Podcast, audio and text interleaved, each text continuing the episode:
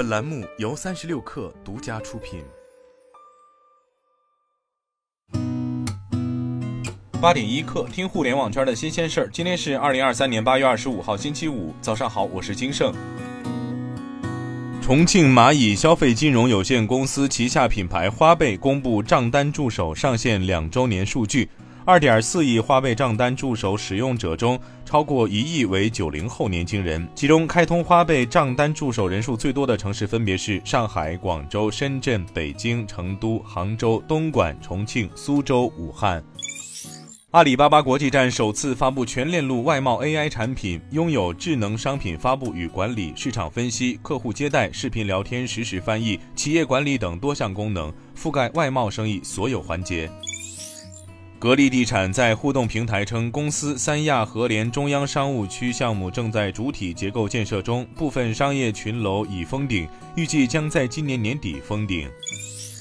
Netflix 在打击客户共享密码后，在美国的新用户继续增加。据 Antenna 估计，上个月美国约有二百六十万人注册了 Netflix。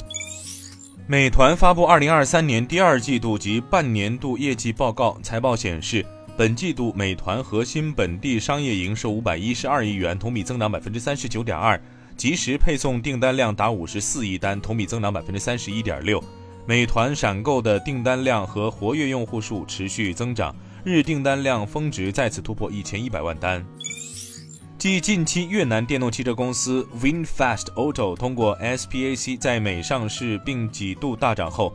号称越南小腾讯的互联网初创公司 VNG Ltd 也申请在美国上市，成为第一家寻求在纽约上市的越南科技公司。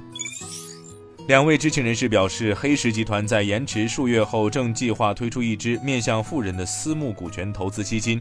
黑石将于第四季度开始接受这支私募股权投资策略基金的投资者承诺，并计划于明年一月推出该基金。